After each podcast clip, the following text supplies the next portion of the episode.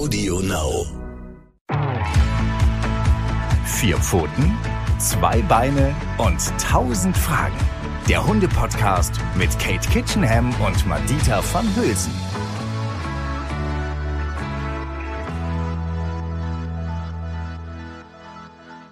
Neue Woche, neues Glück. Hier sind wir wieder, ihr Lieben, mit Vier Pfoten, zwei Beine und 1000 Fragen. Juhu! Super, Kate. Ich freue mich, denn es ist wieder eine neue Woche. Es ist Samstag und das bedeutet, es gibt wieder ein ganz, ganz tolles neues Hundethema bei uns. Und diese Woche heißt das Jäger. Uh. Es gibt noch einen Untertitel, den finde ich besonders schön. Und zwar heißt er, wie man verhindert, dass Hunde zu Jägern werden und warum nur Hunde wissen, dass Eichhörnchen böse sind. Ja.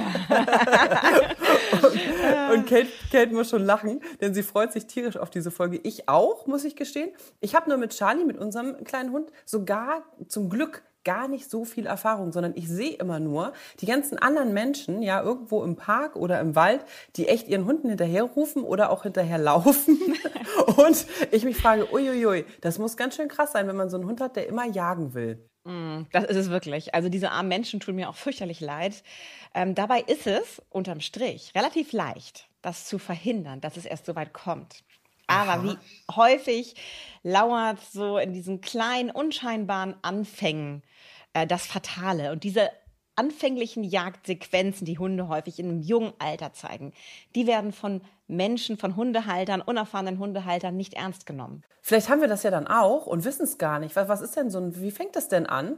Ja, das ist ganz häufig zeigt sich das bei jungen Hunden, ähm, so im Alter von vier, fünf Monaten, dass sie plötzlich anfangen, allem, was sich schnell bewegt, so hinterher zu rennen, richtig. Also nicht das, was Welpen machen, so, oh, da, mein Mensch geht weg, ich laufe mal hinterher, das ist was anderes. Sondern es ist tatsächlich so, dass dieses, ähm, dieses Verfolgen wollen von irgendwelchen fliehenden Objekten. Und da ist es total egal, ob es sich um einen Radfahrer, einen Jogger oder das Kind auf dem äh, Skateboard handelt. Das bewegt sich schnell von mir weg und da muss ich einfach hinterher. Und das wird oft so belächelt, weil der Hund ist ja noch niedlich und klein. Aber ich sag's euch, Leute, damit fängt's an. Das ist schon der erste Moment, was ich meinen Hunden nicht erlaube. Da bin ich mega streng. Ich bin ja sonst jemand, der gerne auch mal fünfe gerade sein lässt und viel Humor hat. Aber es gibt so Dinge im Hundeleben, die finde ich gar nicht witzig. Und das fängt mit Verfolgungswahn an. Also dieses Sachen hinterherrennen wollen unterbreche ich in diesem frühen Fa in dieser ganz, ganz frühen Phase sofort. Ähm, okay, also wenn ich jetzt daran denke, wenn unser Hund jetzt einen Ball hinterher rennt, obwohl er eigentlich auch selten Bälle bekommt, aber es ist ja ungefähr dasselbe, ne? Also irgendwie ein Ball oder irgend, irgendetwas, wo er unbedingt hinterherlaufen will, ganz schnell, dann äh, mache ich einfach aus oder sage nein oder wie unterbreche ich das? Weil, pass auf, jetzt kommt die Frage, wenn mein Hund erstmal los, losgelaufen ist und der ist ja wie ein, ein Gepard, wenn er erstmal losläuft, dann kriege ich den ja auch nicht so schnell zurück. Also wenn er jetzt dem Fahrradfahrer hinterherläuft, ähm, da kann ich ja noch so sehr Nein schreien, das hört er in zwei Sekunden gar nicht mehr. So weit weg ist der. Ja, genau. Und so geht es auch allen anderen, genau wie dir, Madita. Und deswegen heißt es hier vorbeugen, wie immer. Also wenn ihr merkt, dass euer Hund anfängt, Dingen hinterher zu rennen, die sich von ihm wegbewegen, dann kommt sofort die Schleppleine ans Geschirr. Oh. Und dann wird das gezielt geübt. Und das ist auch ein wichtiger Aspekt. Nicht ähm, ablenken, den Hund, sondern er muss lernen, den Reiz aushalten zu können. Das heißt, es rennen Hunde an ihm vorbei, es rennen Kinder oder Menschen oder Fahrradfahrer flitzen an ihm vorbei. Und er muss sie ignorieren lernen. Es muss für ihn ganz normal werden, dass man dem nicht einfach hinterher fetzt. Und das kann man nur lernen, indem man sich dieser Situation aussetzt. Also nicht ihr ausweicht, sondern sich ganz gezielt als Hundehalter in den Park begibt, wo all diese Gefahren lauern und dort ganz gezielt übt. Und zwar mit Hilfe einer Schleppleine, damit wir eben nicht mehr hilflos sind. Und das erste Mal, wenn der Hund dann also dieses Verhalten zeigt, beispielsweise einem Fahrradfahrer oder Jogger hinterher rennen möchte, tretet ihr auf die Leine und in dem Moment, wo sie sich spannen, sagt ihr ein ganz klares Lass das oder Nein, also euer Abbruchwort. Wird sich der Hund erstaunt umgucken dann lobt ihr ihn schon. Und dann gibt ihr ihm die Gelegenheit, es wieder besser zu machen. Ich mache das ganz häufig so, wenn ich mit Leuten das ganz gezielt übe, dass ich im Park Fahrradfahrer oder Jogger anspreche. Und wenn man nett ist und freundlich ist und auf die richtigen Menschen trifft, dann machen die das ganz häufig, weil das ja auch in deren Interesse ist, dass sie nicht von Hunden verfolgt werden. Und dann machen dann die. fragst du noch mal, können, ja. Sie, können Sie bitte zehnmal hier vorbeifahren ja. und sich von meinem Hund anfallen lassen? Nein. Ungefähr so. ich, ich, nee, ich verstehe. Ja, ich verstehe. Nee, wieso? Ist doch, ist doch vielleicht ganz lustig, wenn man selber Hunde gerne mag, ist das ja, ja. Ist das, ne, und zehn Minuten Zeit hat. Man wundert sich. Also ich sag mal, 90 Prozent der Leute, die ich anspreche, sind begeistert, machen mit und das ist für den Hund super, ähm, weil er dann ein paar Mal hintereinander gleich diese Erfahrung immer wieder macht. Hinterherrennen unerwünscht, stehen bleiben und zugucken, super. Und dann üben wir das so lange, bis der Hund gelangweilt neben uns steht, während das Fahrrad neben uns hin und her fährt. Und dann üben wir es ganz gezielt, dann bedanken wir uns und dann gehen wir zum nächsten ähm, Objekt der Begierde des Hundes und üben das gezielt ein paar Mal hintereinander. Und dann ist es am Ende dieser Übungsstunde schon gar nicht mehr interessant. Dann ist es schon normal, dass Dinge an mir vorbeifetzen oder fliegen oder irgendwas und ich darf nicht hinterher. Aber das heißt nicht, dass es von dem Moment an für immer und ewig klappt und sich das Jagdthema erledigt hat. Das ist einfach nur der Anfang. Die Hunde müssen lernen, fliehende Objekte verfolge ich nicht. Da habe ich noch mal zwei Fragen zu. Und zwar, wenn der Rückruf eigentlich funktioniert, dann ist es doch, dann funkt, also dann müsste man das ja nicht trainieren, oder? Naja, also wenn der Hund erstmal in diesem Film ist, ich verfolge etwas, ja, ja, dann ist das, das mit stimmt. so wahnsinnig positiven Gefühlen gekoppelt. Und das ist nämlich das der Gefährliche. Der dreht ja völlig durch. Der genau. dreht ja völlig durch. Ja. ja. und das ist ja die Gefahr, die da lauert. Und dann sind wir auch in diesem Bereich Bällchen spielen. Das geht, hat nämlich mit den gleichen Botenstoffen zu tun, die ausgeschüttet werden. Und zwar ist es das Dopamin. Und Dopamin ist ein fantastischer Botenstoff. Das ist der Lernbotenstoff par excellence. Wenn wir ähm, lernen mit Dopamin, also mit spielerischen Einheiten verknüpfen, dann sorgen wir dafür, dass neue Erfahrungen ganz schnell abgespeichert werden im Langzeitgedächtnis. Und da merkt man aber schon, das ist nämlich auch die Gefahr. Denn wenn Hunde positive Lernerfahrungen machen, wie zum Beispiel ich jage etwas, ich renne irgendwas hinterher, ganz egal, ob ich es wirklich fangen kann, allein dieses Hinterherrennen sorgt schon für die Ausschüttung von Dopamin. Das heißt, das fühlt sich fantastisch, genial, absolut cool an und das will jeder Hund nochmal erleben. Das klingt ja wie eine kleine biologische Hundedroge. Ja, ist es aber nicht nur bei Hunden, auch bei uns Menschen. Auch wir Menschen sind so. Wenn wir irgendwas toll finden, ähm, dann hat das ganz häufig mit Dopamin zu tun. Und dann wollen wir das, was wir toll finden, nochmal machen. Also gibt es noch andere Botenstoffe, aber Dopamin, darauf konzentrieren wir uns jetzt mal, ist nämlich der Botenstoff, der ganz schnell auch süchtig macht. Nämlich immer dann, wenn wir einen monotonen Bewegungsablauf zeigen. Und das heißt, wenn ich erstmal angefixt bin und etwas hinterherrennen, verfolgen, toll finde, dann suche ich immer schneller nach Auslösern im Park, wo ich wieder irgendwas hinterherrennen kann. Also dann siehst du zum Beispiel junge Hunde, die sehen auf dem Feld eine Krähe. Und dann haben sie schon gelernt, dass die Vögel dann wegfliegen. Das heißt, die kriegen die ja gar nicht. Und dann sagen viele Menschen, ach, die Krähe darf er jagen auf dem Feld. Das schafft er ja sowieso nicht, die zu kriegen. Da passiert ja nichts. Nee, nee, liebe Leute, genau damit fängt es nämlich an. Die Krä oh Krähe, nein, das ist bei uns aber auch. Ja, oh, das macht Charlie schon. Ja, aufpassen. Also würde ich tatsächlich, oh. da bin ich total spießig. Beobachten. Ich bin ja sonst okay. nicht so spießig, liebe Leute, aber hier bin ich total spießig. Hunde dürfen nee, wir rufen ihn jagen. zurück dann. Ne? genau. Ja, Hunde viel, dürfen nicht jagen. Nichts jagen. Oh und viel besser als zurückrufen ist in dieser Situation, weil das wieder eine Situation ist, die ist sehr schwer durchzusetzen in dem Moment. Für den Hund ist das was super Attraktives. Er will dahin, ihr ruft ihn zurück und die Wahrscheinlichkeit, dass er euren Rückruf ignoriert, ist sehr groß, weil das so attraktiv ist.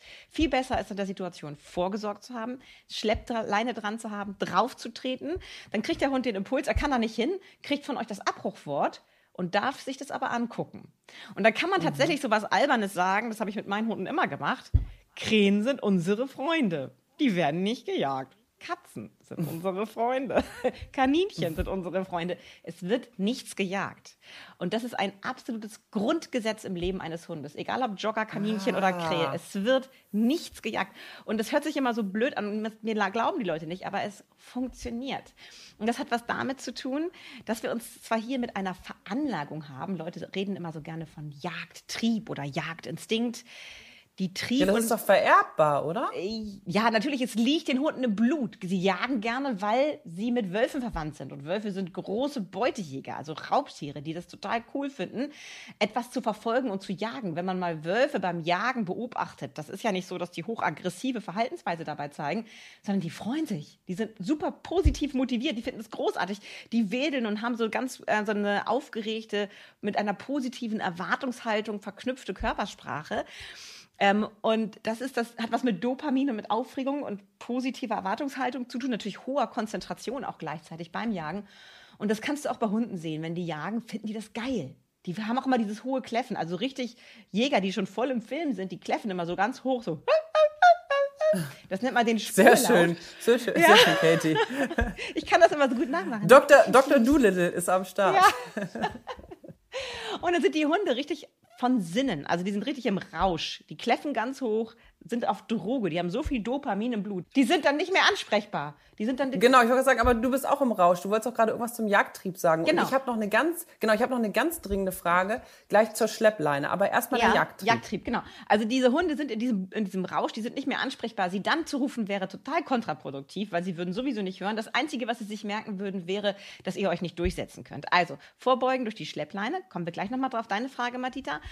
Ähm, aber warum machen das Hunde? Ja, sie haben eben halt diesen Jagdtrieb, Jagdinstinkt, sagen manche Leute immer noch. Das ist veraltet die Trieb- oder Instinkttheorie ist veraltet. Das nutzt man heute nicht mehr. Das ist aus den 30er Jahren von Tinbergen und Konrad Lorenz ähm, ja, ähm, erfunden worden und diskutiert worden. Heutzutage wissen wir, ähm, dass angeborene Verhaltensweisen, und das hat durchaus was damit zu tun, dass Hunde angeborenermaßen gerne Dinge verfolgen, eben halt durch diese Wolfsverwandtschaft, durch Lernen verändert werden können. Das heißt, wir sind nicht irgendwie Sklaven unserer Instinkte und Triebe, sondern ähm, wir sind in der Lage, durch Lernen im Leben Dinge in den Griff zu bekommen. Zum Beispiel kann ein Husky, ein Jack Russell Terrier und ein Beagle lernen, nicht zu jagen.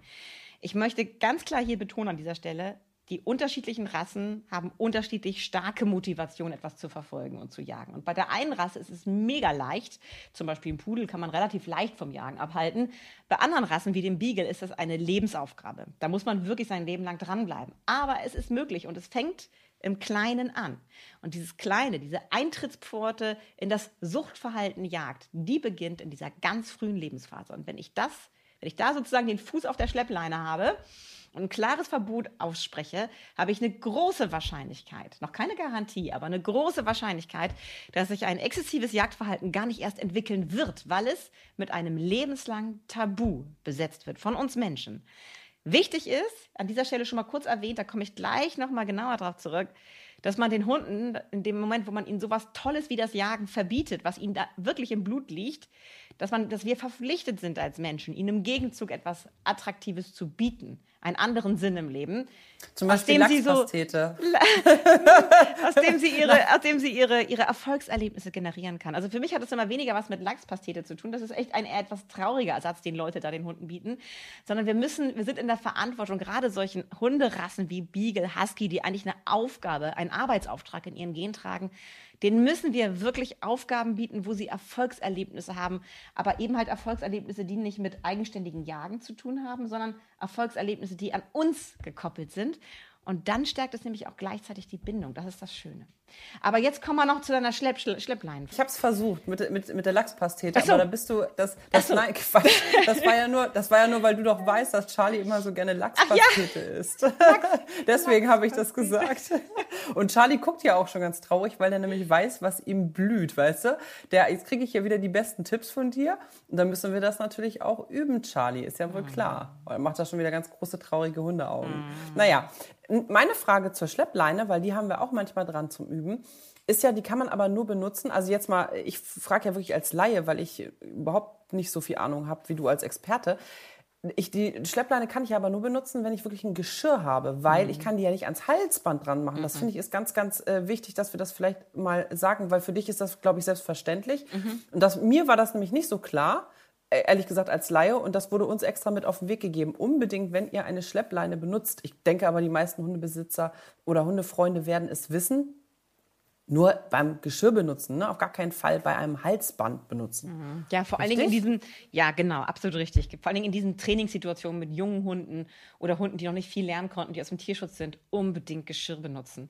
Ähm, also da geht es eben halt genau darum, dass der Hund eine klare Rückmeldung bekommt in dem Moment, wo er losspringen möchte. Und wenn ich das dann am Gehaltsband mache, dann gibt es einen krassen Zug auf die Halswirbelsäule und das kann wirklich zu Verletzungen führen oder zu äh, Verspannungen. Das tut weh, das wollen wir nicht. Wir wollen, dass der Hund versteht, in dem Moment, der Impuls zu verfolgen ist unerwünscht, das wird zurückgehalten.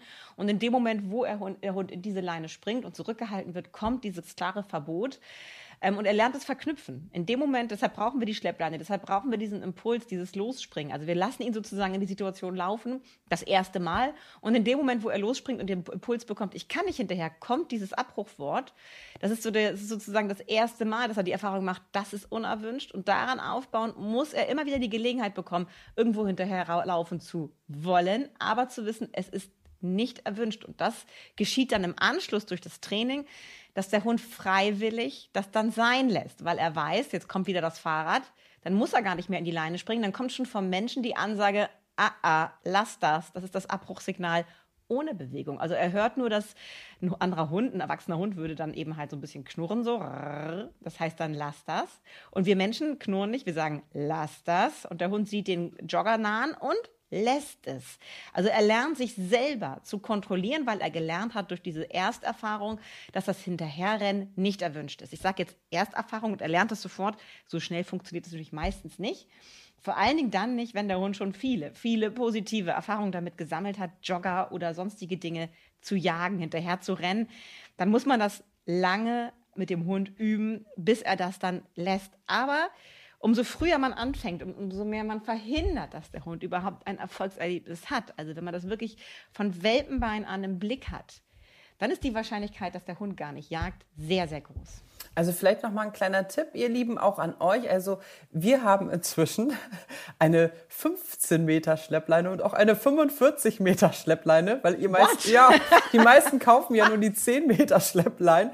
Wir sind da inzwischen schon weiter, weil unser Hund ist ja auch so schnell. Wir üben damit unter anderem halt Rückruf und das klappt halt mhm, auch bei ihm als super. junger Hund nicht immer, der ist ja in der Pubertät und da ist eine Woche klappt es mal total gut und die andere Woche komischerweise klappt es halt überhaupt nicht. Und dann haben wir die, immer diese Schleppleine mit und haben aber auch schon auf 15 Meter ausgeweitet, weil wir gar nicht so schnell sind, da drauf zu treten. Die 10 Meter sind manchmal so schnell weg, dass wir echt denken, das, das klappt einfach nicht. Und mit 15 Metern geht es schon ein bisschen besser. Kannst du so ein bisschen deine Reaktionsschnelligkeit messen, ne? An den Metern. Die Richtig. Genau. das ist, ist echt, also Hunde sind ja so unglaublich schnell. Ja, und vor allen Dingen wissen sie eben halt auch ganz schnell, dass du, ähm, dass du hilflos bist. Wenn Hunde das erstmal geschnaggelt mm. haben, dann ähm, hast du fast schon verloren. Deswegen ist es so wichtig, äh, dieses Schleppleintraining. Ich weiß, alle hassen sie und finden sie doof und nervig, aber sie gehört einfach vor allen Dingen ins erste Lebensjahr des Hundes dazu, weil wir dadurch die Kontrolle haben und dem Hund zumindest äh, vortäuschen. Äh, wir wüssten immer genau, was wir tun und wir wär, wären allmächtig. Also wir können sie später mhm. irgendwann im Leben wieder ausschleichen. Aber gerade in diesen, um zu verhindern, dass der Hund diese falschen, für ihn sehr positiven Erfahrungen macht, wie dieses Jagderfolgserlebnis zu haben. Da geht es wirklich um das Verhindern dieses Erfolgserlebnisses, weil das macht so verdammt schnell so sehr süchtig. Und wenn man das erstmal ein paar Mal erlebt hat, dann will man das als Hund immer wieder haben und dann hat man fast schon verloren. Deswegen wehret den Anfängen.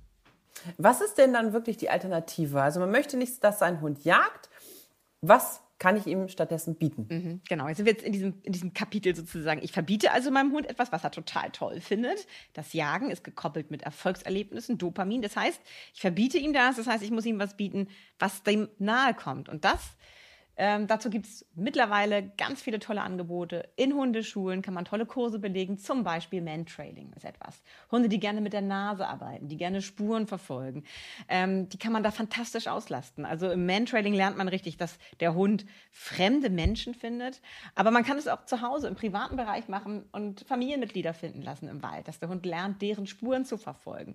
Und das Finden eines vertrauten Menschen ist dann so positiv für den Hund als Erfolgserlebnis und verstärkt die Bindung so stark, dass ähm, ähm, das natürlich auch nochmal eine, auf einer ganz anderen Ebene eine tolle Sache ist. Und davon mal abgesehen lernt der Hund eben halt im Unterholz nicht Hase- oder Rehspuren zu verfolgen, sondern unsere Gerüche. Das heißt, das Erfolgserlebnis ist gekoppelt an menschliche, an Gerüche, an die Gerüche seiner Menschen, seiner Bezugsperson. Und das ist eben halt auf anderer Ebene nochmal etwas ganz, ganz Positives für den Hund. Aber nicht nur das, Mantrailing ist so ein Aspekt, das, damit kann man Hunde fantastisch auslasten. Suchspiele, Hunde sollen Objekte finden, die wir angefasst haben, die wir im Unterholz verloren haben. Hunde, die schon gejagt haben ihr Leben lang, kann man nicht von der Schleppleine dann lassen. Da muss man die Schleppleine dran lassen. Andere Hunde, also wie meine Hunde, die niemals jagen durften, gehen ins Unterholz und konzentrieren sich wirklich nur auf diese Gerüche, auf meine Spur, auf das Spielzeug oder auf den Tannenzapfen, den ich in der Hand hab, hatte und verloren habe, der wird dann gesucht und gefunden und mir gebracht. Äh, für die ist es total klar, dass es nicht um andere Tiere geht. Das sind ja, wie gesagt, alles Freunde, ne? wissen wir ja schon. Sondern es geht wirklich um die Objekte, die ich verloren habe oder in der Hand hatte und da irgendwo versteckt habe. Die werden gesucht und gefunden und das lastet die Hunde geistig aus und sie dürfen endlich mal ihre fantastischen Sinne einsetzen, die sie haben. Ähm, und das sorgt dann am Ende für dieses Erfolgserlebnis. Ich finde etwas, ich bringe es zu meinem Menschen, mein Mensch freut sich, dann kann man mit ihm ausgelassen spielen und schon hat man dem Hund ein fantastisches Erfolgserlebnis geschenkt. Ich überlege gerade die ganze Zeit, das hatten wir mit Charlie zum Glück noch nicht, aber wenn der Hund wirklich abpäst, in, im Wald oder wo auch immer und ins Unterholz geht, das ist ja eigentlich auch eine ernste Situation. Man weiß ja nicht, wo er ist. Findet man ihn wieder? Wie, wie weit gräbt er sich da ein? Hast du da einen Tipp, wie ähm, sollte man da reagieren? Also wie findet man den Hund wieder? Wie, was macht man da eigentlich? Also der erste Punkt ist natürlich einfach verhindern, wenn man einen Hund hat, der jagt, gehört er an die Leine. Das ist einfach so. Man, es geht uns ja nicht nur um unsere Hunde, wir sind ja tierlieb und dazu gehören eben halt auch die Wildtiere, die wir schützen wollen. Also wenn es dann doch mal passieren sollte, ähm, dann hilft natürlich total, wenn man so einen Tracker hat. Das haben ja mittlerweile viele Leute, dass man den Hund wiederfindet. Sowas gibt es ja. Ähm, der, das, der, der zeigt ja dann eben halt auf deinem Handy an, wo sich dein Hund befindet. Das kann hilfreich sein, aber wie gesagt, Voraussetzung wäre, dass das gar nicht erst passiert. Es gibt auch ähm, Mantrailing, Hunde, die ausgebildet sind, Haustiere zu finden. Auch das gibt es natürlich nicht oft in Deutschland. Da muss man dann jemanden finden, der einem dabei hilft, seinen Hund zu suchen. Die haben eine recht hohe Erfolgsrate, aber das ist eine so schreckliche Situation für den Halter. Ähm, die gilt es wirklich zu verhindern, denn keiner hat Lust, seinen Hund auf der Autobahn von der Straße zu kratzen. Das möchte keiner erleben und das passiert sehr schnell, mal ganz abgesehen davon, dass er damit vielleicht auch andere Menschen in Gefahr bringt. Also, das ist für uns alle nur von Vorteil und auch für den Hund, wenn wir dieses äh, wenn wir von Anfang an darauf achten, dass Hunde diese Jagderfolgserlebnisse, diese eigenständigen Jagderfolgserlebnisse einfach nicht bekommen durch vorausschauendes Handeln, durch das Packen an die Schleppleine ab einem bestimmten Alter, wenn sie anfangen, sich dafür zu interessieren und durch das Gegensteuern, durch ein Auslastungstraining, zum Beispiel Mentrading, Suchspiele, aber zum Beispiel auch Dummyarbeit lieben ganz viele Hunde. Auch da wird diesem Bedürfnis nach ähm, jagdlicher Betätigung ähm, sozusagen entsprochen, indem man Hunde etwas finden und bringen lässt, äh, was so das Gewicht eines Wildtieres hat. Zum Beispiel Terrier, Jack Russell Terrier lieben meistens Dummy-Training. Die sind ja dazu gezüchtet, Ratten zu fangen und uns zu bringen. Äh, da werden sie bei uns wenig Begeisterung irgendwie bei den meisten Menschen mit erwecken, wenn sie mit einer Ratte nach Hause kommen. Aber wenn sie äh, Dummy-Training machen, dann haben sie auch das Gefühl, sie finden etwas und bringen etwas zum Menschen und das wird dem Ganzen dann sozusagen gerecht. Also wir holen den Hund ab mit seinen Bedürfnissen, bieten ihm etwas und dann fällt es ihm auch gar nicht mehr schwer, das, was er eigentlich gerne machen würde, nämlich unkontrolliert irgendwas jagen, ähm, das dann auch zu lassen. Also so ein Dummy-Training, das kenne ich nur von tatsächlich, muss ich gestehen, natürlich aus dem Fernsehen, auch von anderen Hundetrainern, die so einen Futter, Futterbeutel haben und den mit Futter füllen. Ist das dann, meinst du sowas oder was genau? Gibt es ein Dummy-Training, wo, wo man sozusagen Stoffhasen dann versteckt oder wie läuft das ab? Ja, also es geht tatsächlich so ein bisschen in die Richtung, nur dass die Dummies nicht so aussehen wie Stoffhasen. Die sehen ähnlich aus wie so ein Futterdummy. So ein Futterdummy, den nutzen viele Trainer auch, um einzusteigen in das Training, damit der Hund lernt, wenn ich den Futterdummy zurückbringe, kriege ich aus dem Dummy Futter. Ähm, das kann man machen, aber für mich ist es ein bisschen, bisschen begrenzt, weil so ein Futterdummy ähm, hat ja, ähm, da müsste ich ja irgendwann am Ende ganz viele Futterdummies werfen. Denn im richtigen Dummy-Training ist es so, dass Hunde auf weite Distanzen hinweg ähm, ja, 200 Meter rennen, rennen, rennen, rennen, rennen und über Pfeife und Handzeichen dirigiert werden durch ihre Menschen. Die wissen gar nicht, wo der Dummy liegt oder wo die Dummies liegen und bringen einen Dummy nach dem nächsten zurück zum Menschen und werden eben auf diese Entfernung mit Pfeife und Handzeichen dirigiert. Ähm, und ich zum Beispiel übe mit, mit Nox mit fünf verschiedenen Dummies, die ich verstecke, die ich werfe. Und er muss durch die verschiedenen Verstecke und Fallpunkte alle merken. Das heißt, er sitzt und beobachtet mich. Und bis alle versteckt und geworfen sind, vergehen auch schon mal fünf bis zehn Minuten. Also so lange muss er sich schon konzentrieren, muss sich alles äh, merken, muss es dann erinnern, weil ich schicke ihn für ihn unvorhersehbar zu den verschiedenen Fallpunkten oder Verstecken mit Handzeichen hin. Ähm, und das heißt, er muss sich dann in dem Moment, wo er hingeschickt wird, erinnern, an welcher Stelle dieser Dummy versteckt wurde oder wo er mich das letzte Mal gesehen hat mit dem Dummy, ähm, wo ich dann verschwunden bin. Das heißt, wenn ich verschwunden bin, dann muss er seine Nase einsetzen und muss diesen Dummy finden und mir zurückbringen. Das heißt, er arbeitet über lange Zeit, sein Beobachtungsvermögen wird geschult, seine Konzentrationsdauer verlängert sich immer mehr, sein Erinnerungsvermögen wird trainiert. Also es findet eine Kooperation auf hohem Niveau statt und der Hund wird geistig und in seinen Sinn wahnsinnig gut ausgelassen. Der hat danach keinen Bock mehr, irgendwas jagen zu gehen. Der ist so happy und ausgeglichen und glücklich und wir beide finden uns gegenseitig total toll. Er mich, weil ich attraktiv bin für ihn. Ich sorge dafür, dass er spannende Dinge erlebt. Wenn ich die Dummies raushole, ist er total bei mir und findet es großartig. Ähm, und ich finde ihn großartig, weil ich begeistert bin von seinen Fähigkeiten, von dem, was er leisten kann. Das heißt, wir beide finden uns toll und das boostert die Bindung natürlich enorm. Und schon bin ich genau das, was sich so viele Leute wünschen, viel, viel interessanter draußen für den Hund, als ähm, wild im Unterholz irgendwelche dämlichen Jogger, die er gar nicht kennt. Entschuldige, liebe Jogger, die, ihr seid nicht alle dämlich. Ich meine nur, die, zu denen er keinen Bezug hat, so war das gemeint. Also ich bin attraktiv für meinen Hund und auch gegenüber anderen Hunden. Also du bist die, die du bist am interessantesten draußen und das ist ja das, was wir alle wollen. Und das bedeutet für mich, dass ich in meinem Hund immer mal wieder im Alltag, nicht ständig und jeden Tag, bitte versteht mich nicht falsch, liebe Leute da draußen, meine Hunde gehen auch oft einfach nur so mit mir spazieren, aber sie haben ständig im Hinterkopf, es könnte sein, wenn Katie mich jetzt ruft, dass jetzt was Spannendes passiert, dass sie sich wieder irgendwas Spannendes überlegt hat. Und deshalb ist ihre Aufmerksamkeitshaltung mm. mir gegenüber permanent da. Oh, sie gucken Mann. ständig und passen auf, cool. dass sie mich nicht aus dem Blick verlieren, ja. Das also das ist cool. aber was man wirklich ganz am Anfang bei diesem Junghund eben halt anlegt. Oh, das ein ganz wir... klares Verbot, ganz klares Tabu, lebenslanges Jagdtabu. Auch nicht die Krähe auf dem Feld, gar nichts. Ähm, und, und lieber Dummy-Training zum Genau, hm. Dummy-Training oder Man-Trailing oder irgendwas, was dieser persönliche Hund toll findet, findet ein Hobby für einen Hund. Macht, macht euch klar, was, was passt zu diesem Hund, was könnte diesen Hund toll, was könnte der toll finden. Manche Hunde lieben es auch auf Baumstämmen zu balancieren oder irgendwo rüber zu hopsen und runter zu kriechen. Also da ist eurer, eurer Kreativität sind keine Grenzen gesetzt. Jeder Hund ist anders. Mancher findet Dummy-Training toll, der andere findet es total doof. Wieder ein anderer findet eben halt Nasenarbeit super toll. Also findet irgendwas, was euch Spaß macht und dem Hund Spaß macht und macht das zusammen immer mal wieder draußen und verbietet euren Hunden jegliches Jagen. Da habe ich schon wieder sehr viel dazu gelernt. Da glaube ich, haben Charlie und ich doch noch ein bisschen was zu tun, weil tatsächlich äh, war ich da auch nicht so gebrieft, dass er gar nichts äh, jagen darf, also dass er jetzt auch zum Vogel nicht mehr hinterherjagen darf. Und ähm, ich glaube, eine Dummy-Arbeit wäre für Charlie auch richtig, richtig cool, weil ich merke schon natürlich, wenn irgendwas interessanter ist als ich, also irgendwelche anderen Hunde oder sowas, ne, dann bin ich sehr schnell uninteressant, auch wenn er mich ganz gerne mag. okay, habe ich verstanden, alles klar. Ähm, aber jetzt mal angenommen, ich meine, Nox, deiner, dein Hund ist ja auch super mega schlau. Also man muss ja für, den, für Hunde auch den wirklich, was du sagst, das Richtige finden. Ne? Nicht jeder Hund ist ja mhm. so aufmerksam oder intelligent, dass er fünf verschiedene Dummies findet und das alles überhaupt schafft. Und ich glaube, man muss auch mit so einem kleinen Konzentrationslevel anfangen. Ne? Man, kann, man muss es immer so ein bisschen ja, steigern, ne? weil sonst verlieren die, ja, sonst denken ja, die sofort so, äh, ich bin hier völlig überfordert, keine Ahnung, was du eigentlich willst. Das ist wie bei jedem Training, egal was ihr mit euren Hunden übt. Fangt immer unter dem geistigen Niveau eures Hundes an. Das ist ganz, ganz wichtig. also wirklich was, wo. Das ist was, bei was, mir auch so. Ja, bei uns ist es bei mir auch. Das ja. ist so. Und wenn man ein schnelles Erfolgserlebnis hat bei einer Aufgabe, dann hat man Lust, auch weiter an dieser Aufgabe zu arbeiten. Wenn man von Anfang an überfordert ist mit etwas, wie bei mir mit Mathe, dann hat man auch schon keinen Bock mehr drauf. Sobald man irgendwelche Zahlen sieht, dann macht man dicht. Also in meinem Fall. Und ähm, bei Hunden ist es auch ganz genauso. Ihr müsst am Anfang dafür sorgen, dass er ein schnelles Erfolgserlebnis hat, dass er das Gefühl hat, oh, das kann ich und dafür werde ich gelobt, das ist ja super.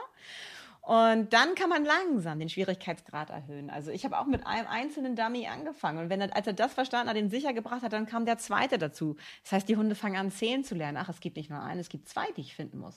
Und wenn sie das erstmal geschnaggelt haben, dass ein Dummy in der Richtung geworfen wurde und der andere in der und die sollen sie nacheinander holen und bringen, wenn das richtig gut funktioniert, kommt man den dritten raus. Dann fangen die Hunde an, bis drei zählen zu können und wissen, dass es noch einen dritten Dummy irgendwo gibt, äh, den sie dann anschließend in einer bestimmten Reihenfolge, die ihr anzeigt, holen. Also da gibt es in, eigentlich in jeder Schul Hundeschule mittlerweile gibt es tolle Dummy-Kurse. Guckt euch das mal an, besucht die mal, guckt, ob das für euren Hund und euch was ist. Es gibt tatsächlich Kandidaten, die finden es total überflüssig, Dinge zu bringen. Meistens sind das so Herdenschutzhunde oder so, die haben auf sowas gar kein Interesse. Die machen das aus Gutmütigkeit einmal mit, aber so richtig äh, leidenschaftlich nie. Für die muss man dann was anderes finden. Aber man kann ja mal so ein bisschen was ausprobieren hier und da. Wichtig ist nur, dass Hunde brauchen einen Job. Genau wie wir generieren sie ja ihre Lebensfreude tatsächlich aus Anerkennung. Da schließe ich mich nicht aus, du dich wahrscheinlich auch nicht an, ne, Madita? Ja. Also wir, wir, wenn wir Anerkennung kriegen für einen gut gemachten Job, fühlen wir uns cool. Dann sind wir happy. Genau, dann ist Wir man happy. das auf, aber so, ein- so ein Schulterklopfen, das tut uns allen gut. Und das geht Hunden ganz genauso. Und wenn sie das ihr Leben lang nicht bekommen, dann suchen sie sich ihre eigenen Erfolgserlebnisse. Und das sind meistens Ideen, die wir Menschen nicht ganz so gut finden. und das ist, Hm, verstehe. deshalb sind wir in der Pflicht, das ihnen zu bieten. Also wenn wir wollen, dass Hunde ein Verhalten nicht entwickeln, was wir doof finden, dann sind wir in der Pflicht, ihnen etwas im Gegensatz zu bieten. Zu bieten. Auch damit sie happy sind. Damit sie, wir wollen ja glückliche Hunde Ja, haben. da hast du absolut recht. Jetzt bleibt nur noch die allumfassende große Frage heute bei unserer Jägerfolge, ja? Warum hassen Hunde Eichhörnchen? Ja, das ist tatsächlich etwas, was ich auch nicht so richtig weiß. Was? Aber ich habe eine Theorie. Äh, dann, dann erzähl mal. Ich glaube, dass Eichhörnchen so wahnsinnig niedlich aussehen und dass es Tarnung ist, um uns Menschen zu bezirzen und dass sie in Wirklichkeit eine Weltverschwörung planen. Und das wissen, und das wissen nur Hunde. Hunde verstehen die Eichhörnchensprache und das wiss, deshalb wissen nur Hunde, dass Eichhörnchen eigentlich böse sind. Und eigentlich versuchen sie die ganze Zeit, uns Menschen zu warnen und uns vor den Eichhörnchen zu beschützen. Und wir Menschen sind aber so doof und finden die so niedlich und putzig. Die sehen ja so süß So ein aus. bisschen wie bei, kennst du noch Pinky und Brain? Die beiden Mäuse, die die Weltherrschaft ähm, an sich reißen wollten? Nee, kennst du Das kenn ich nicht. Das, das klingt so ein bisschen so mit Weltverschwörung und äh, genau, die Weltherrschaft an sich reißen. Du, das kann tatsächlich sein. Ja.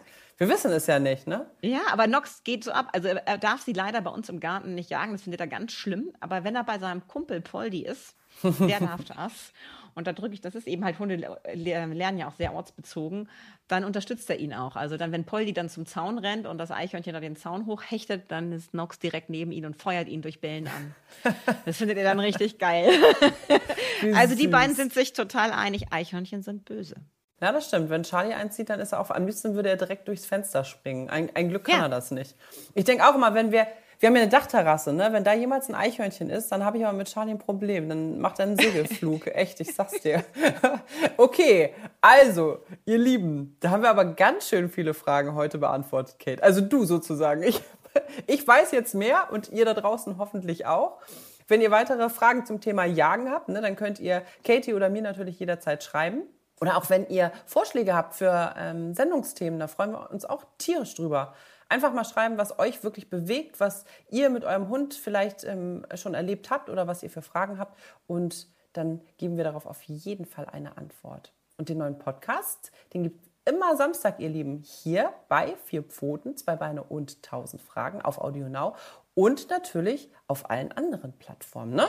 So sieht's aus. Schön, dass ihr wieder dabei wart. Ja, wirklich. Wir freuen uns ganz, ganz doll. Hört auch mal gerne in die anderen Folgen rein. Und wir sagen jetzt Tschö mit Ö. Tschüss. Tschüss. Vier Pfoten, zwei Beine und tausend Fragen. Der Hunde-Podcast mit Kate Kitchenham und Madita van Hülsen.